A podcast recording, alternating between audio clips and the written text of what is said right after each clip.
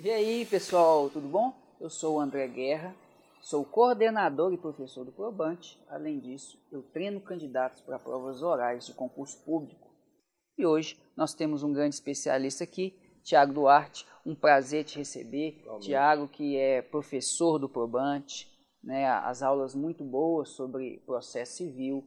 Além disso, tem um escritório de sucesso é, e tem esse trabalho, esse foco específico, que é o franchise. Então, no episódio de hoje, vale a pena ser advogado especializado em franchise? Vamos começar é, hoje perguntando que diabo é franchise. Bom, franchising é um modo genérico de se referir às relações que acontecem num processo, num processo, um procedimento de franqueamento de uma marca. Então, quando a gente fala de franchise, a gente está falando de relações entre franqueado e franqueador, né? todas as regulamentações sobre franquias e como efetivamente funciona né, as, os franqueamentos de marca no Brasil. Então, quando a gente fala de franchising, você tem que ser remetido a direito de franquias, né, regulamento sobre franquias de um modo geral. E como que surgiu essa ideia, como se deu essa entrada nesse ramo que a gente não vê normalmente aí, né, colegas ou pessoal da área falando sobre essa especialidade? Exato. É, por que, que a gente não vê? Porque é uma atuação de nicho, né? é bastante de nicho, e a nossa entrada no ramo, ela se deu, vamos dizer assim, quase que por acidente vamos. É, eu, eu, eu gosto de falar que a área me escolheu, eu não escolhi a área. Né? A gente tinha um cliente, um, cliente próximo já, um dos meus sócios, que em determinado momento da vida dele resolveu abrir uma franquia, né? uma franquia de uma empresa de alimentação aqui em Belo Horizonte, em dois shoppings aqui em Belo Horizonte, né? shoppings bastante movimentados, inclusive. E no decorrer desse processo, ele chegou a abrir as duas lojas, ele acabou tendo problemas com o franqueador. Né? Problemas, inúmeros problemas. Problemas de royalty, de fornecimento de material, problemas com fornecedores da marca. E no final acabou fechando, tendo que fechar as duas lojas com contratos de aluguéis, é, contratos de aluguel né, de cada uma das lojas em voga ainda, com problemas com, com fornecimento de insumos, etc e trouxe para a gente esses problemas. A partir daí, a gente identificou a área, né? identificou a área, inclusive, como uma área promissora no direito hoje em dia, justamente por isso, porque, se, porque você ouve pouco falar de advogados especialistas em franquia, né? É, voltados para esse ramo de atividade. E com essa identificação da área, a gente acabou optando por buscar, prospectar mais clientes nessa área e expandir nosso, nossa atuação em franchise, especificamente. Isso aconteceu já tem uns, uns mais ou menos uns 5 a 6 anos que a gente começou a, a caminhar nessa área de atuação do direito. Quando a gente está na faculdade, aqueles que desejam advogar pensam: eu vou ser advogado criminalista, eu vou mexer com direito de família, o pior é quem pensa em ser advogado trabalhista. Mas você já pensava em, em se especializar em franquias? Olha, não. Não pensava. Muito pelo contrário. Quando eu estava na faculdade, eu gostava de direito penal. Eu queria ser um advogado criminalista. Principalmente que o direito penal é a primeira matéria de direito efetivamente dada na faculdade, pelo menos na minha época, né, na PUC terceiro período você já tem direito penal. Você acha o máximo. Teoria de direito penal é linda, né? Ela seduz qualquer um. Só que depois que eu formei e eu tentei atuar em alguns casos, né, é, criminais, eu não gostei tanto da prática. A prática é, é meio chata, então quem está na área ele tem que gostar bastante da matéria é, para continuar, para perseverar, né? E, então, não é algo que eu pensava. Na faculdade, até os últimos períodos, eu achei que eu seria um advogado criminal. É, você tocou num assunto bom aí de perseverar nisso. O que, que você entende como necessário para obter sucesso nessa área de franquias? Olha, eu não acho que seja específico específico da área de franquias essas primeiras características eu vou falar. Eu acho que de um modo geral ela serve para qualquer área de atuação, inclusive fora do direito. A primeira delas é sorte. Se não tiver sorte, você não vai chegar muito longe. Né? Ninguém chega é, num, num, ponto específico da carreira simplesmente é, fruto de, né, de, de um trabalho árduo sozinho. É sempre importante um pouco de sorte. É, um caso, igual esse caso que me puxou, né? Esse caso apareceu para gente e me puxou para a área de franquias, para atuar na área de franquias. Então, acho que sorte ela é fundamental. Né? Ela existe em qualquer área de atuação, até em corrida de carro, né? Pensa se o, o Felipe Massa não tivesse recebido aquele, aquele parafuso do carro do Rubinho, né? Na, na, naquele acidente, ele poderia ter sido campeão no ano. Mas é, eu acho que isso é um, é um, ponto genérico assim, de qualquer profissão. Além disso, é óbvio que sorte sozinha não faz é, milagre, né? É, você tem que ter dedicação, tem que ter estudo, tem que ter bastante paciência e ser uma pessoa proativa. Você tem que buscar, né? buscar o trabalho, buscar os clientes. Você tem que correr atrás de se mostrar como advogado, né? É, com advogado numa especialidade, é, numa especialidade é, escolhida por você, né? É, e essa busca por contínua, né? Por, pela atuação na área que, que vai te trazer frutos, né? Mas eu acho que também isso é genérico, isso é de qualquer área de atuação. Agora, especificamente na área de franquias, eu acho que o que você vai mais precisar é de um conhecimento sólido em contratos. Né? Contratos, você tem que conhecer a lei de franquias, que é 8955 de 94. Ela é uma lei super enxuta, ela tem 11 artigos só, mas ela não é o mais importante quando você está trabalhando com franquias, porque ela basicamente regula a COF, que é a circular de oferta de franquias. Né? A gente tem o artigo 3 da COF, e o artigo 3 da COF, ele tem 15 incisos, salvo engano, e várias alíneas. Tudo ali tem o que ali tem o que tem que constar na COF, né? Então é muito importante que você conheça esse artigo 3 Saindo daí, você tem que conhecer bastante contratos também. É, todas as teorias envolvendo as relações contratuais, principalmente o Instituto do Duty to Mitigate the Loss, é, você tem que entender sobre responsabilidade objetiva, direitos e deveres anexos ao contrato, esse tipo de coisa, né, específico da franquia. E além disso, um, um diferencial é entender um pouco de trabalhista e consumidor. Porque, inevitavelmente, seus clientes, quando eles chegarem com problemas na franquia, eles vão te, eles vão te falar, eles vão te pedir orientação sobre essas áreas também. Porque, eventualmente, vai ter um, um problema reflexo envolvendo essas áreas né, quando ele traz o problema de franquias. Tendo isso em vista, que você falou, essa necessidade do conhecimento completo de várias outras áreas do direito, o que, que você entende que é o maior desafio da sua área? Olha, o maior desafio na área de franchise é depois de recebido o problema, você conseguir entregar um resultado efetivo para o seu cliente. E o que, que é isso? É conseguir a suspensão dos efeitos do contrato de franquia. Quando ele te traz um problema, ele te traz um problema já à beira de, da falência. Ele está prestes a fechar. Só que se ele fecha, ele ainda tem vários contratos vigentes, contrato de aluguel, o próprio contrato de franquia, e esse contrato de franquia, ele prevê multas pesadíssimas em caso de fechamento não autorizado. Né?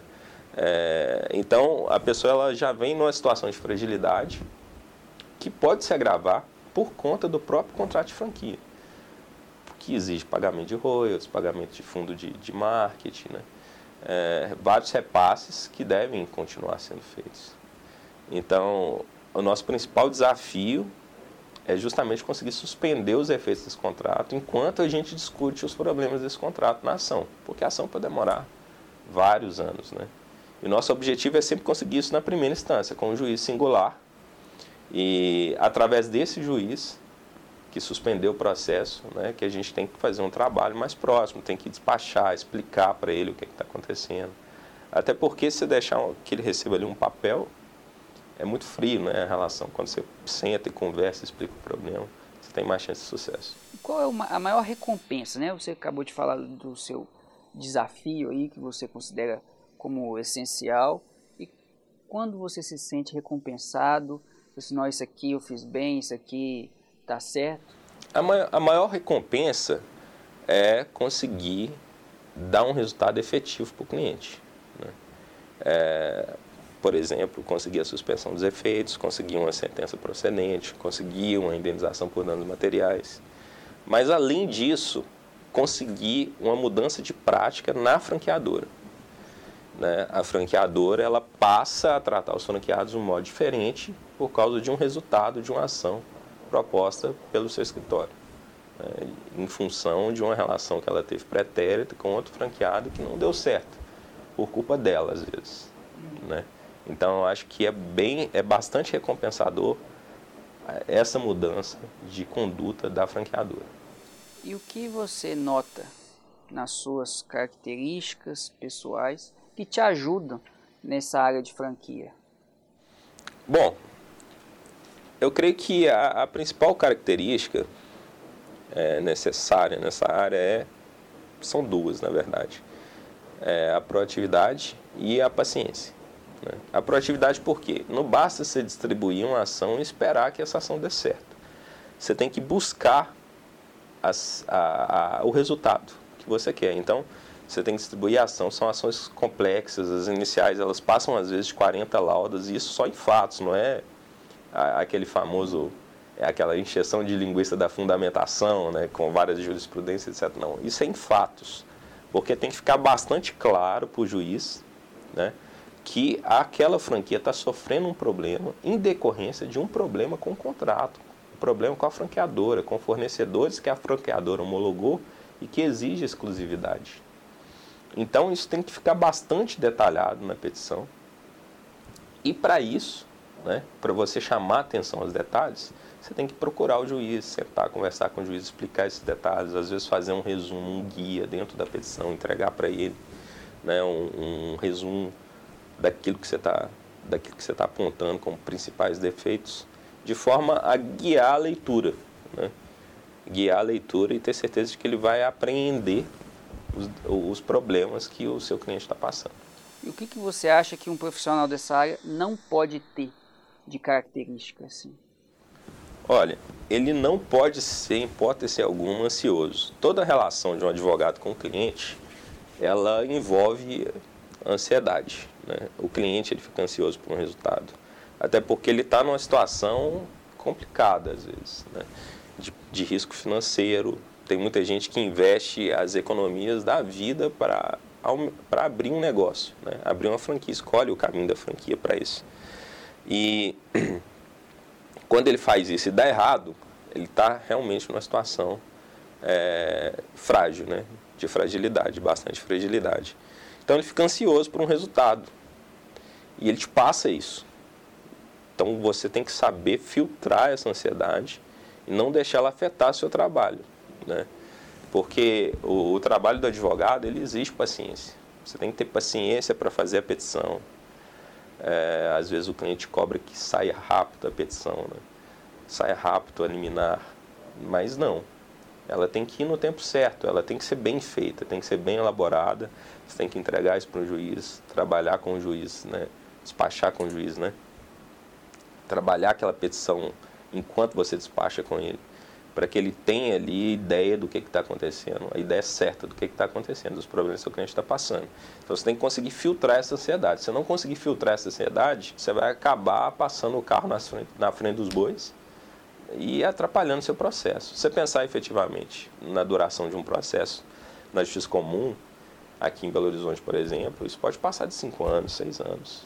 O, o que são 15 dias a mais na elaboração de uma petição inicial é, num trâmite de seis anos. Não são nada, né? não representam nada. Então você tem que fazer seu cliente entender isso e filtrar essa ansiedade dele. E o que, que mais o cliente te pede? Está relacionado. Ele pede velocidade de tramitação. E isso é qualquer cliente, em qualquer processo. Eles geralmente são pouco pacientes. Nesse caso específico, ele está numa situação de perigo financeiro, geralmente. Aí ele fica mais ansioso e te liga recorrentemente, né? Como está meu processo? O que, que aconteceu? Mas você não acha que dá para fazer alguma coisa né, para a gente liberar, uh, para essa decisão acontecer mais rápido, por exemplo, né? E você tem que lidar com isso de uma forma né, confortável, que não deixe seu cliente desconfortável, mostrando para ele que às vezes não depende de você, né? Esse trâmite. Mas o que mais pedem é velocidade. E como é seu dia a dia lidando com essas franquias? Meu dia a dia ele é dividido em reuniões com clientes e peticionamento. É, hoje a maioria dos processos são eletrônicos, o que facilita bastante a vida do advogado. Você, você não precisa mais daquele aquele cotidiano de secretaria, né? Para ter vista de processo, cópia, etc. Peticiona de qualquer lugar, basicamente. E meu dia a dia fica dividido isso. Algumas audiências mais raras, mas reuniões e peticionamento, basicamente.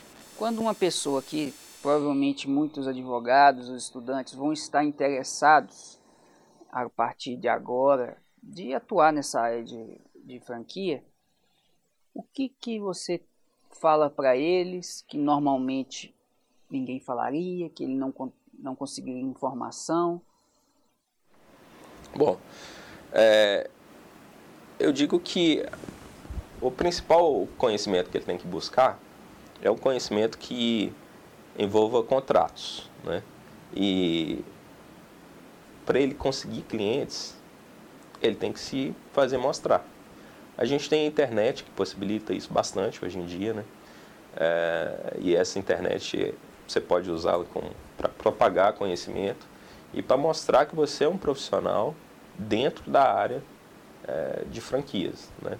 É, se mostrar disponível, inclusive, para consultas com clientes, etc.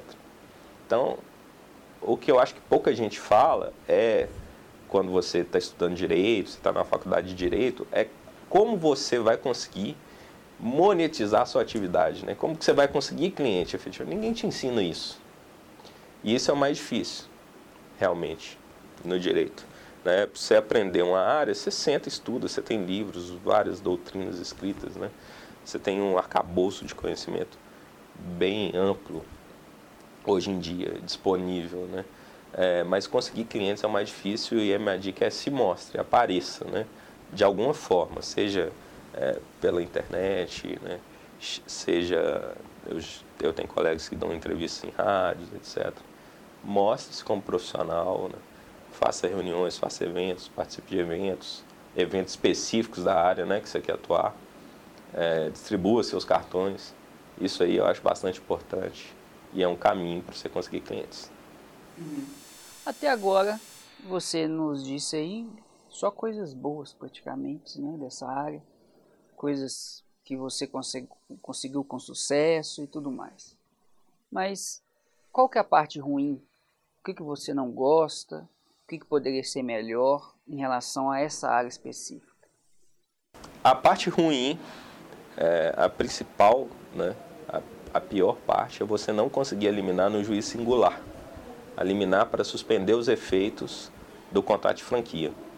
Por quê? Porque isso gera uma ansiedade maior no seu cliente, que vai te buscar mais, né? É, para tentar resolver o problema dele, você vai ter que ajuizar um agravo de instrumento. Desculpa. Interpor um agravo de instrumento. Né? Quando você interpõe um agravo de instrumento, você vai para o segundo grau, aí o despacho já acontece com o desembargador. Que nem todo desembargador tem a mesma paciência de um juiz singular para se atentar às provas do processo. Né? Então isso dificulta um pouco o seu trabalho para despachar com esse desembargador, chamar a atenção dele para todas as provas do processo, num agravo de instrumento. Eles estão mais propensos a fazer isso numa apelação, num recurso de apelação, que tem um efeito devolutivo amplo, né, é, do que num agravo de instrumento.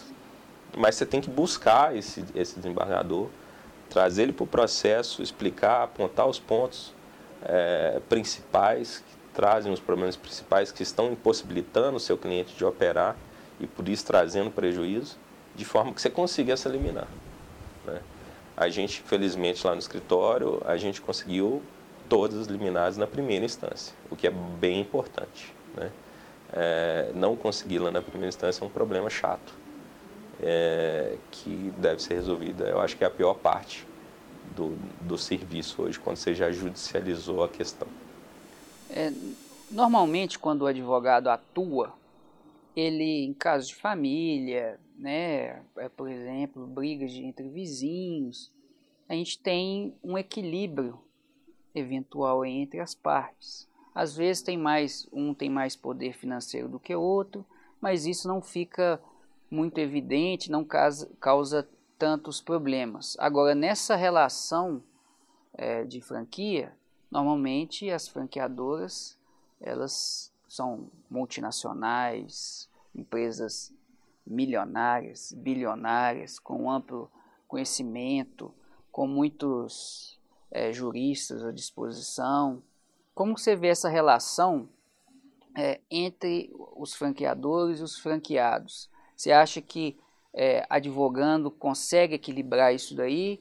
Ou, ou, fica complicado também advogar quando há essa discre discrepância tão grande? Olha, o principal, a principal coisa que um franqueado ele tem que entender numa relação entre franqueado e franqueador é que ele é a parte hipossuficiente. Né? Ele geralmente tem menos dinheiro, menos conhecimento técnico e ele vai entrar numa relação em que ele é a parte mais fraca. Você conseguir uma orientação de um advogado já é um caminho para tentar contrabalançar essa, essa relação. Né? Não que o advogado vai te tornar uma parte é, igual né, em poder econômico, em poder técnico, né, é, com o franqueador, quando no embate né, é, administrativo, vamos dizer assim. É, por exemplo, o que eu quero dizer? Você vai chegar para o seu franqueador e falar que você tem um advogado e por isso você quer mudar o contrato. Geralmente isso não dá certo. Os contratos de franquia são todos contratos de adesão.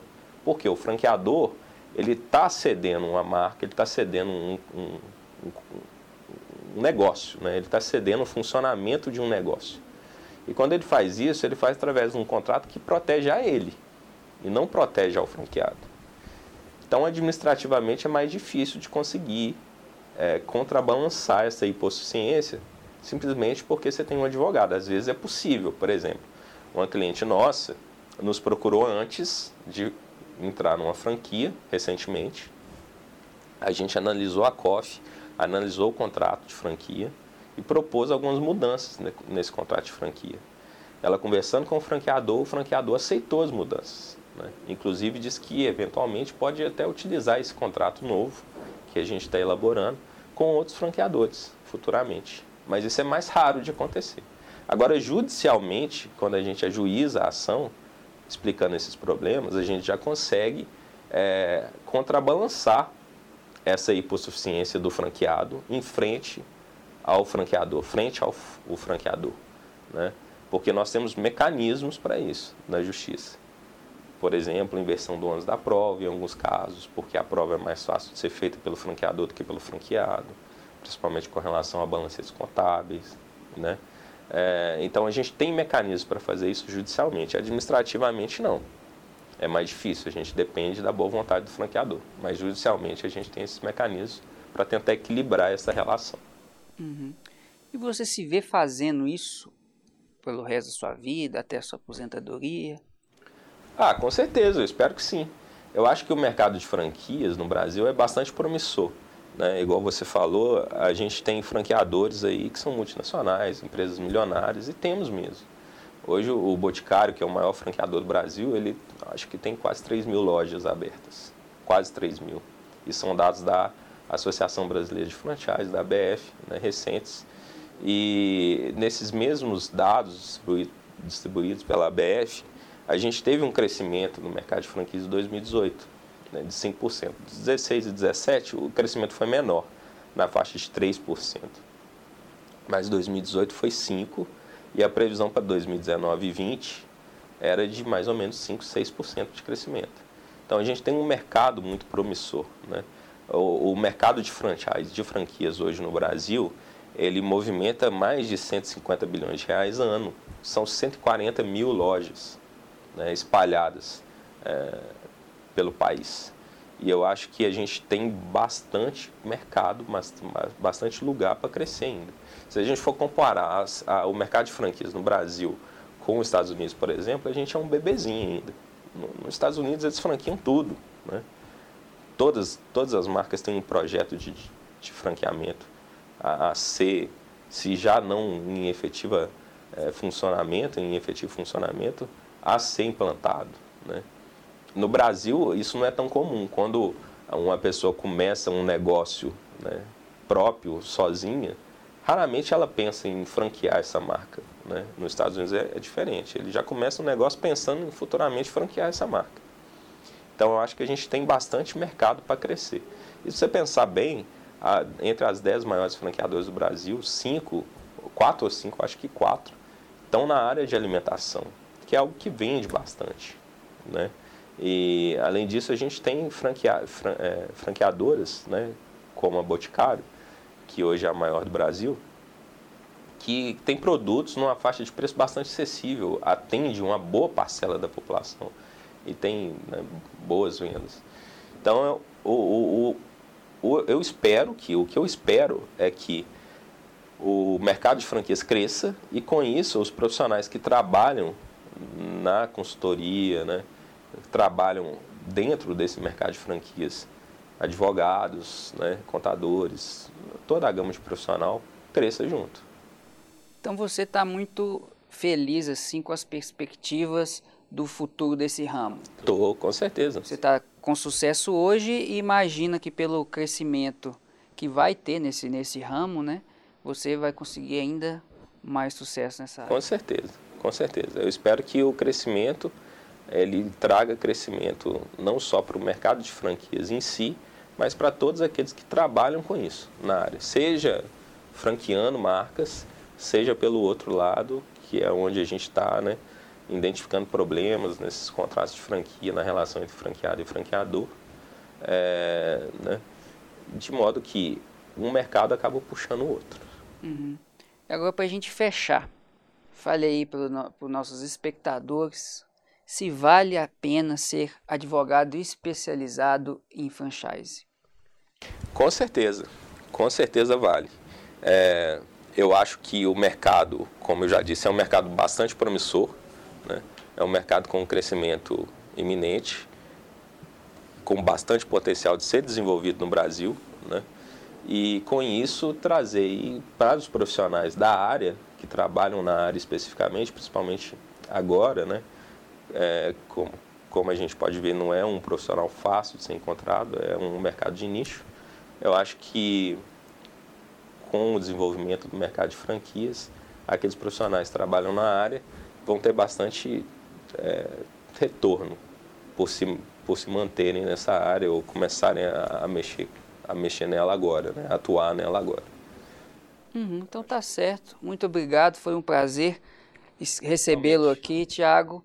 É, procure o Tiago nas redes sociais, gente. É um profissional de sucesso que tenho certeza que vai acrescentar muito na sua franquia. E se você é interessado é, também em se tornar um advogado, ele acabou de falar todos os motivos que te levaria a ter sucesso nessa área.